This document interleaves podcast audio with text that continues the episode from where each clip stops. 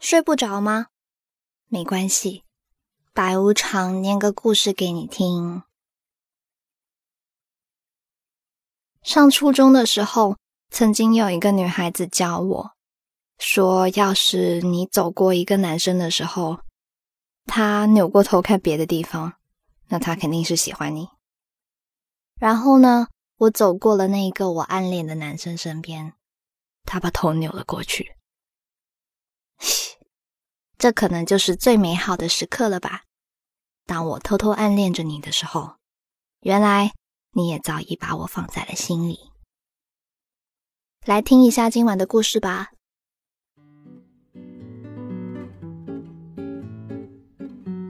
在看到周宁远的那一瞬间，我就觉得我要恋爱了。一见钟情，大多出于见色起意。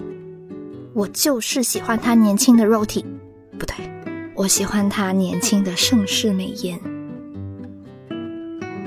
回到高考填志愿的时候，我那当工程师的老爹一声令下，要让我学土木，说毕业了直接跟着他干，保我后半生衣食无忧。爹，我是你亲生的吗？娇滴滴的小姑娘学什么土木啊？可是任凭我鬼哭狼嚎、声泪俱下，终究还是改变不了我要成为大土木议员的命运。但是在新生报道的第一天，看到周宁远那个瞬间开始，我就觉得强迫我学土木，大概是我爹做过最正确的事情。都说近水楼台先得月，这个小哥哥我收了。不是我吹，土木的女生还真是少的可怜，而且呢，大多又很质朴。从小跟着亲妈一起臭美的我，就这样脱颖而出。军训的时候，我站在操场，感觉撒把孜然，再翻个面儿就能把我给烤熟了。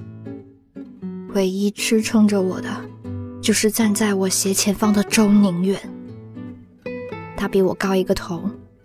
肩膀挺宽，嗯，他要是穿衬衣一定很帅气。头发老老实实的收在军帽里面，只有几根顽强的突围了出来。啊，好想牵他的手。余生，你在干嘛？起步走了啊？旁边的人拉了我一把，唉，真尴尬，发呆过头了。军训结束的那天，教官让我和周宁远一起表演个节目。最后，他弹吉他，我唱歌。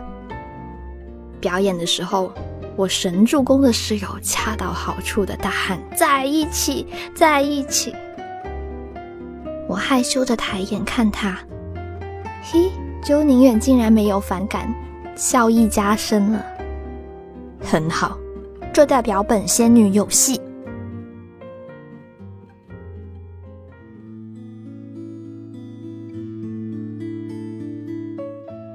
有一次，班长组织全班去市郊的一个景区玩，美其名曰增进感情。我戴着耳机坐在后排靠窗的位置发呆，突然有人在旁边坐下，我扭头，猝不及防撞进了周宁远的眼睛里，吓得赶紧回头。毕竟我脸皮再厚，也挺不住男神突然出现在自己旁边啊。这里有人吗？没有的话，不介意我坐在这里吧？没有没有没有，不介意。气氛一度很尴尬，我知道自己一定不能错过这个千载难逢的机会，但是，但是我真的不知道该怎么开口啊。余生啊余生，平时那么多套路，怎么现在全忘了呢？周宁远突然拔掉我的耳机。重新递了一只耳机给我，是一个好听的男生在唱《幼稚丸》。这是上次练歌的时候，我看你一有空闲就在听这首歌，我猜你应该挺喜欢的，就唱给你听了。一瞬间，少女心简直要炸了。路程实在是太遥远了，半路上实在撑不住，我开始一点一点的小鸡啄米打瞌睡。突然感觉头被一扶，稳稳的靠在了一个肩膀上。迷迷糊糊睁眼，周宁远笑得无奈。你老是动来动去，我怕你撞玻璃，还不如靠在我肩膀上呢。唉，我实在是太困了，索性一路靠在他肩膀上，舒舒服服的睡了。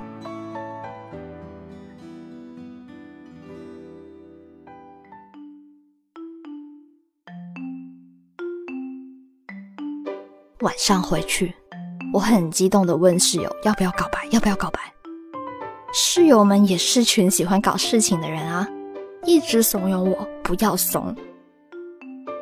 于是我鼓起勇气给他发消息：“或许你喜欢草莓圣代吗？”喜欢，怎么了？好巧，我也喜欢。哦，那你更喜欢草莓圣代，还是更喜欢我？我的天，这是反撩吗？周宁远，余生请你多指教。错了。看到那个错了，我的心情瞬间坐着云霄飞车跌到谷底。这是不喜欢我的意思吗？我关了手机，跑到床上开始胡思乱想。嗯，那么优秀的人怎么会喜欢我呢？突然手机响了起来，一看是周宁远。什么人呐？微信拒绝一次，还要电话再拒绝一次，谁还不是个宝宝了？我就不接。打了挂，挂了再挂，终于他不给我打了，开始给室友打电话。室友接完电话跟我说。我要是再不下楼，周宁远就要喊楼了。我立马从床上弹起来，穿了鞋子就往楼下跑，跌进一个怀抱里。我红着眼睛，鼻子恶狠狠地看着他。怎么了，小祖宗？刚刚不是还好好的吗？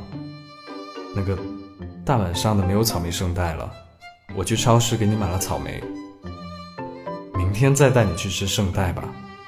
快上去睡觉去，明天早上我再来找你。我一头雾水的提着草莓回了宿舍，打开微信才知道自己有多蠢。错了，是周宁远，余生请你多指教。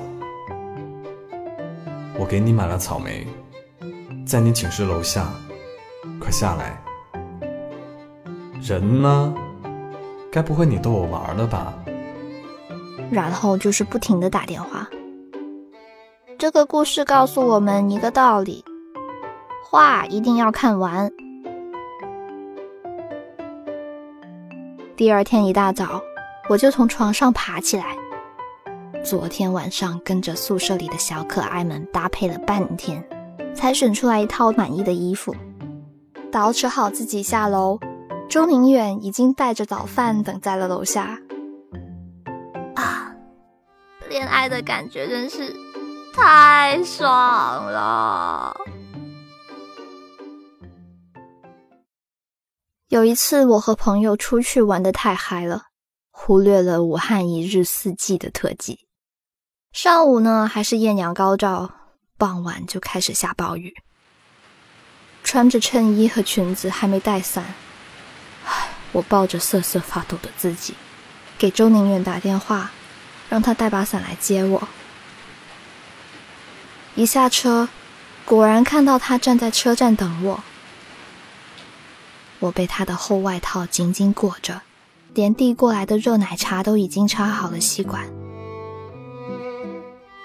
他把我圈在怀里，一路搂着我走回去。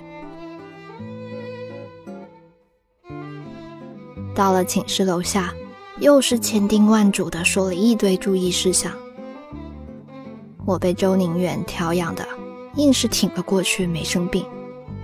周六又活蹦乱跳的跟着他出去浪，还在路上买了一袋子零食。在过桥的时候，我无意间发现了个没人的小巷子，嘻真是天时地利人和。我拉着他就往小巷子里跑，剥开一个派喂他。周宁远乖乖的吃下去，看着他吃的还剩最后一点，扑上去咬住，吃完最后一口，顺理成章的亲了上去。周宁远被我吓了一大跳，他脸红了。但是我显然低估了老司机的开车能力，还没得意太久，立马被反客为主。周宁远身高体重简直完胜，把我秒成渣。上一秒我还在得意控场，下一秒就被圈在了怀里不能动弹。明明是我想强吻他，结果被彻头彻尾的调戏。我气呼呼的扭头就走，他追上来，一把拉住我，霸道又自然的牵着我的手。生气了吗？哎呀，女朋友突然亲我，我还能跟木头一样没有反应吗？小祖宗，要不你亲回来吧，我乖乖努力的不动。越说越气，我才不管嘞，我才是公。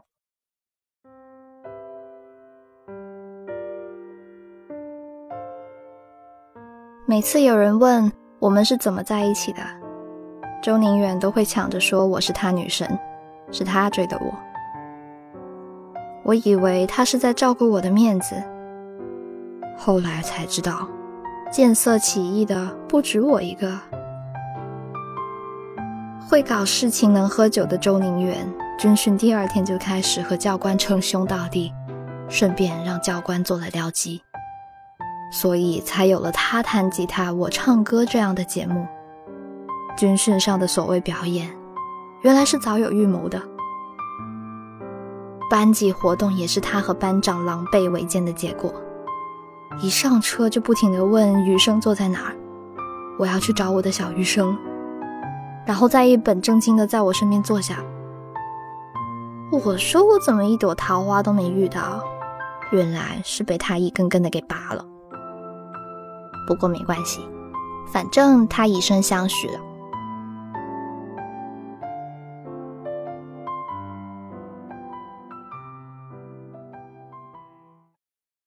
今晚的故事念完啦。一见钟情听起来好像是一件很玄乎的事情。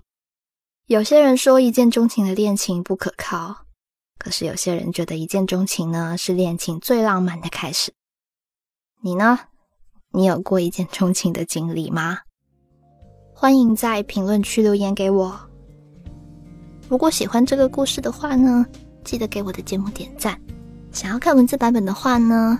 欢迎去公众号“白无常白总”在历史消息里查看同名推送就可以啦。我是很有节奏的白无常，依旧在 Storybook 睡不着电台等你。晚安。那一夜你抽着烟，一只手放在腰带上面，和朋友在聊着天，等待下一场表演。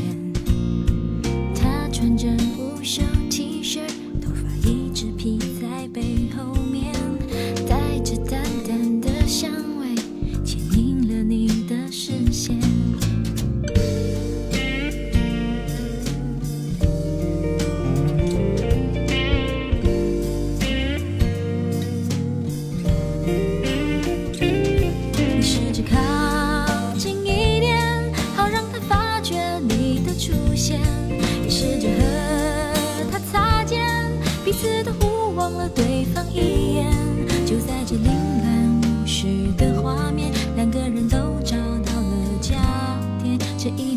秒